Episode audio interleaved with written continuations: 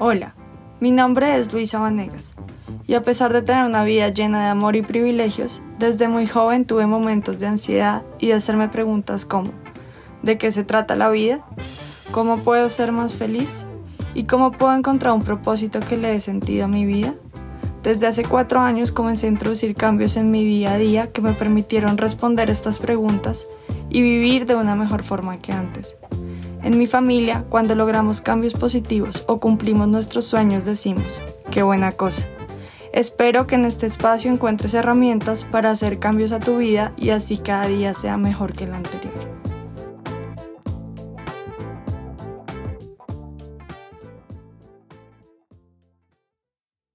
Hola, bienvenidos a otro capítulo de Qué buena cosa.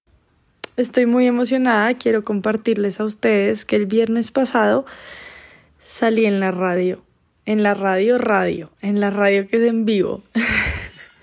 Me parece una experiencia increíble y para mí que hago este podcast de forma aficionada, haber estado en un estudio de grabación real fue toda una experiencia.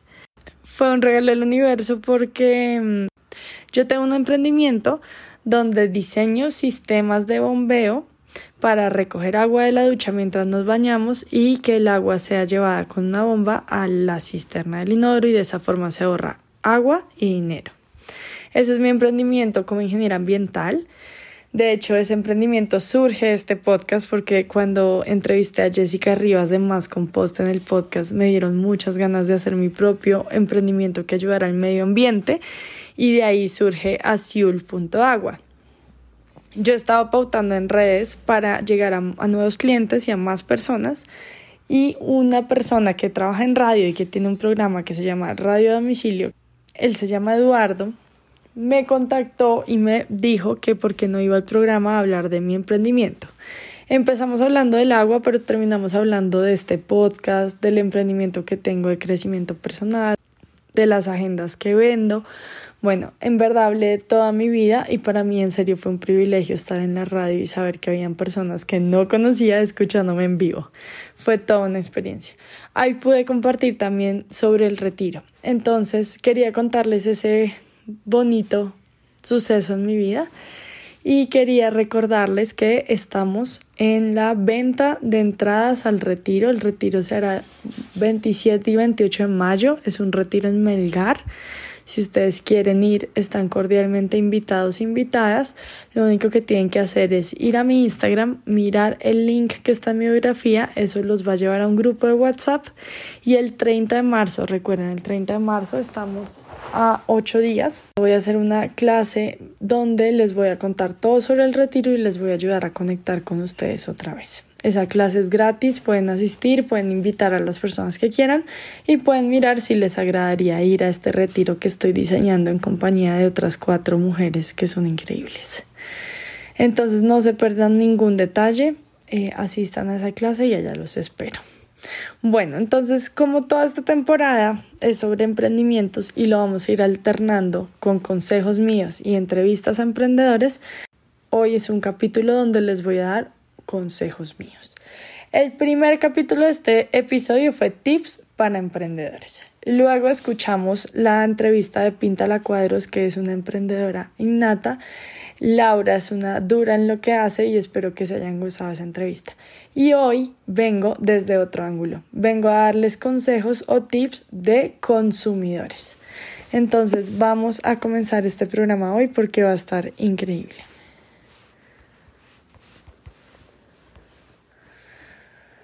Bueno, yo para poder prepararme para este episodio estaba pensando un poco en cómo ha sido mi vida y cómo ha sido mi consumo a través de la vida. Entonces, cuando era niña, consumía básicamente lo que mis papás me daban.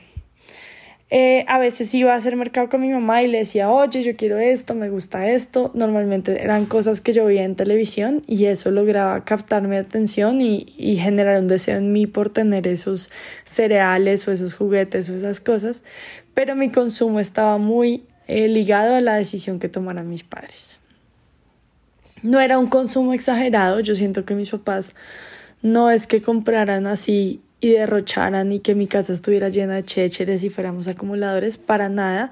Todo era bastante normal dentro de lo posible. pero em, sí eh, presenciaba las diferentes prácticas de consumo que tenían mis padres. Mi mamá era una persona que no consumía cosas de forma innecesaria y mi papá a veces sí le daba por derrochar o comprar cosas inútiles solo como por hacernos sonreír. Entonces digamos que había una diferencia muy grande en el consumo de ellos dos y yo crecí viendo esa diferencia en ellos. Cuando fui adolescente mi consumo se fue mucho más hacia las marcas. Entonces, esta marca es súper reconocida, así sea cara, pero es la marca y me hace ver cool. Y entonces yo ahorraba y con, o le pedía a mis papás o hacía de todo para tener ciertas cosas de ciertas marcas. Y digamos que me dejé llevar mucho por eso. Me dejé seducir mucho por el lujo y las marcas y, y todo, todo esto. Luego estudié ingeniería ambiental en los Andes y hice una maestría en gerencia ambiental. Ambos programas, digamos, me hicieron abrir los ojos en cuanto a muchas cosas. Y yo creo que lo que cambió mi consumo radicalmente fue ver el documental eh, The True Cost, el verdadero costo. Y este es un documental que habla de el costo ambiental y social que tiene la fast fashion, o sea, la moda eh, de mm, la moda masiva en el mundo. Eso me generó un cambio en mi consumo impresionante. Todas las marcas que yo antes consumía, que porque me hacían ver chévere, las dejé consumir porque sabía que detrás había un desorden, un impacto ambiental terrible, un impacto social que me dan ganas de vomitar y en verdad desde que vi ese documental no he podido consumir esas marcas igual. También tuve la experiencia de poder hacer un focus group en mi maestría en una clase que tomé sobre consumo responsable y pude como intentar analizar al consumidor, ver, por qué compra, por qué no compra, qué, qué tan poderoso es el consumidor en esa decisión de compra. Y creo que muchas personas no saben lo poderosos que somos. Y eso es lo que quiero transmitir en este episodio. Ustedes tienen el poder. Ustedes pueden decidir con su plata qué comprar y qué no comprar. Y yo en la pandemia hice un post y le decía a todo el mundo, ustedes tienen el poder de decidir qué empresas siguen y cuáles no en esta pandemia con su decisión de compra.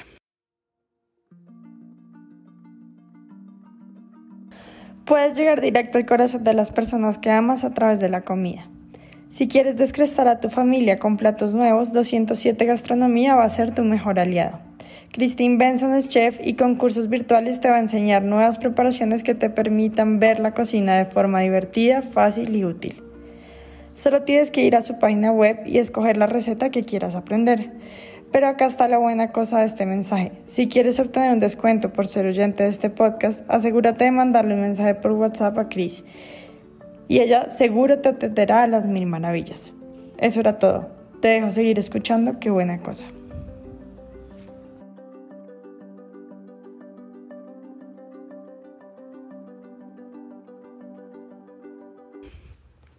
Entonces hoy en día mi consumo de adulta es muy diferente, está muy marcado por un beneficio social y ambiental y además entré en la onda del minimalismo. Yo hice todo un capítulo sobre qué es ser minimalista en este podcast. Si quieren, vayan y búsquenlo.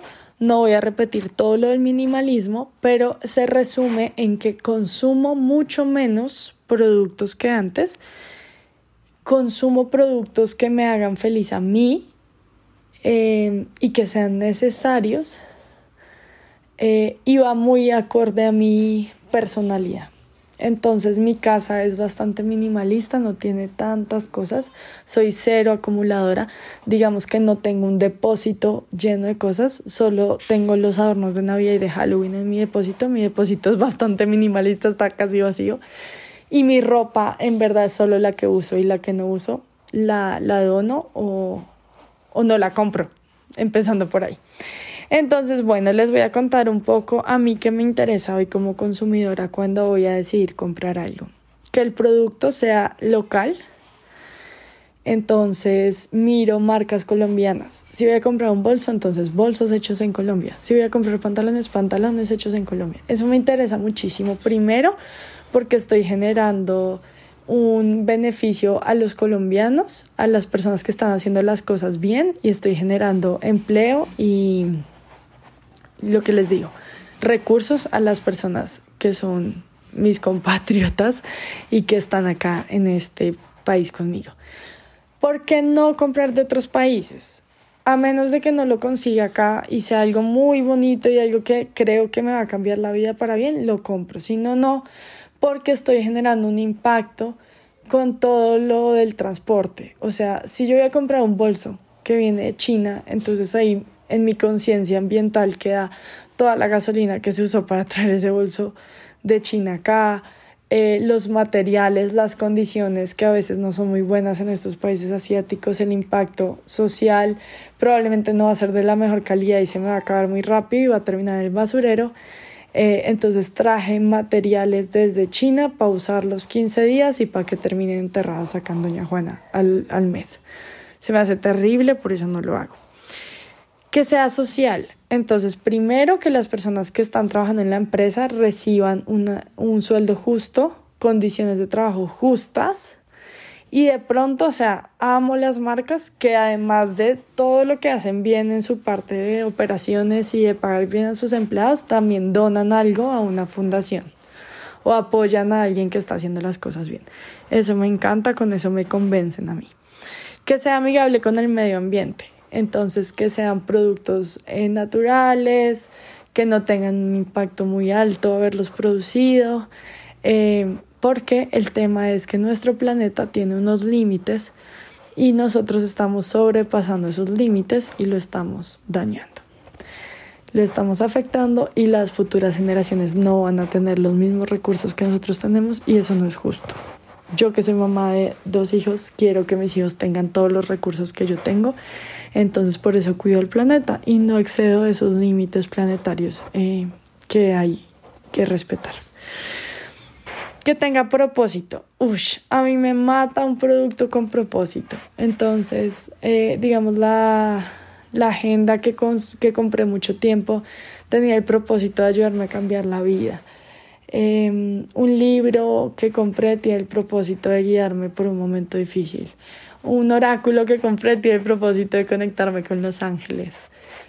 Una maleta que compré tiene el propósito de ayudar a madres cabeza de familia, eh, cosas así, cosas con propósito me llama mucho la atención, me encanta. Hoy en día me gusta gastar más en experiencias que en objetos y últimamente en los cumpleaños he intentado no regalar cosas materiales, sino experiencias. Entonces te invito a comer, te invito a un cine, te invito a ir de paseo y creo que eso es lo que más queda en la memoria de las personas más que un regalo material. Ahora les quiero dar algunos consejos de cómo ser consumidores responsables en diferentes eh, categorías. Entonces la primera es en ropa. Si ustedes quieren ser consumidores responsables en ropa, tienen que escoger una marca slow fashion. ¿Qué significa eso? Que sea una marca que es responsable social y ambientalmente y que les va a durar mucho tiempo.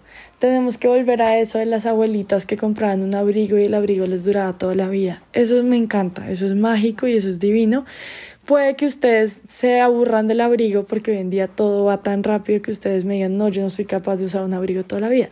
Pero pueden comprar un abrigo de muy buena calidad y luego regalárselo a otra persona o hacer estas fiestas en las que las amigas llevan prendas y todas las intercambian.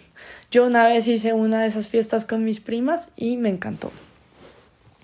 Entonces lo pueden hacer de esa forma. Entonces, que sea ropa hecha localmente, si están viviendo en Colombia, acá en Colombia, que sea de buena calidad y que sea amigable con el medio ambiente y que las personas que la hacen reciban una paga justa.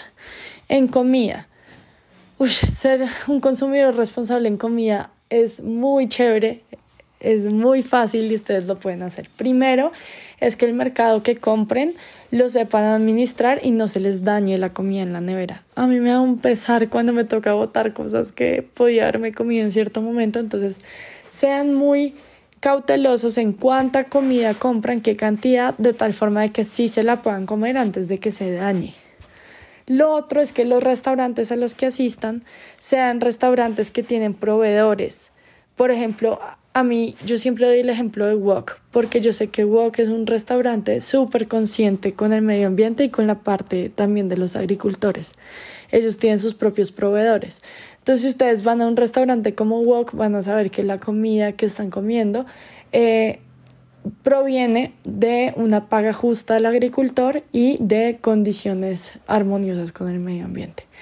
Eh, por ejemplo, un restaurante que respete que hay eh, veda, que hay animales que no se pueden comer en ciertos momentos, que hay pescados que no se pueden pescar en ciertos momentos y eso es súper importante para cuidar los ciclos eh, y el medio ambiente. En cuanto a cosméticos, es importante que los cosméticos no tengan tantos químicos. Si pueden usar jabones naturales, jabones orgánicos, jabones locales, háganlo, cómprenlos. Obviamente pregúntenle a su dermatólogo si ustedes son sensibles o lo que sea, pero intenten hacerlo lo más posible. Hacerlo lo más responsable que se pueda. No compren cosas que no se van a, que no van a usar y que luego van a terminar botándolas tal cual el empaque porque eso da mucha tristeza. Entonces, por favor, sean muy conscientes a la hora de comprar cosméticos. Y juguetes. Y yo ya no compro juguetes porque soy una mujer de 31 años, pero mis hijos sí reciben muchos juguetes y yo a veces les compro juguetes.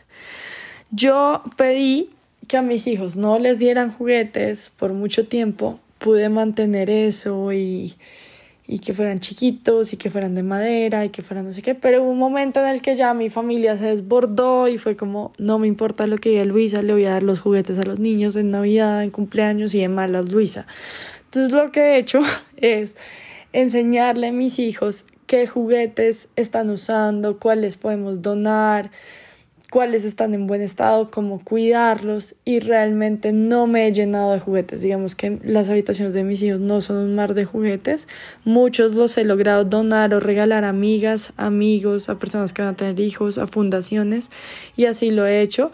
Pero quiero que mis hijos valoren lo que reciben y también pues he hecho como un buen balance entre mi papá y mi mamá y a veces mis hijos me piden un juguete y yo les digo, bueno, esperemos que sea un día especial o esperemos que te lo ganes por algo que has hecho o sí, digamos que no los complazco en todo a la topa tolondra porque entonces no van a valorar las cosas.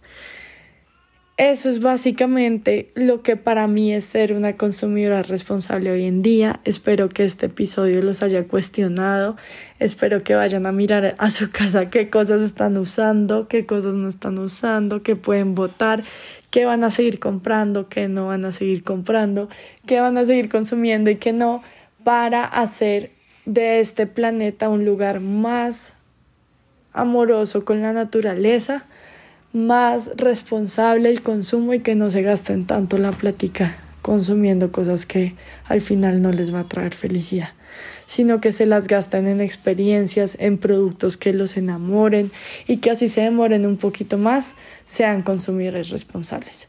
Los quiero mucho y gracias por haberme escuchado. Espero verlos el 30 de marzo. Por favor, vayan al link que está en mi biografía es súper rápido que se pueden unir al grupo de WhatsApp y nos vemos en el retiro el 27 y 28 de mayo.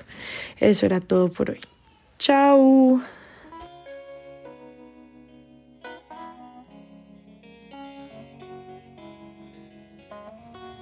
Gracias por escuchar.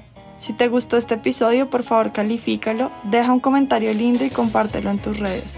Si lo haces, puedes concursar para ganarte la suscripción gratuita a uno de mis retos. Deja tu cuenta de Instagram en el comentario para poder contactar al ganador.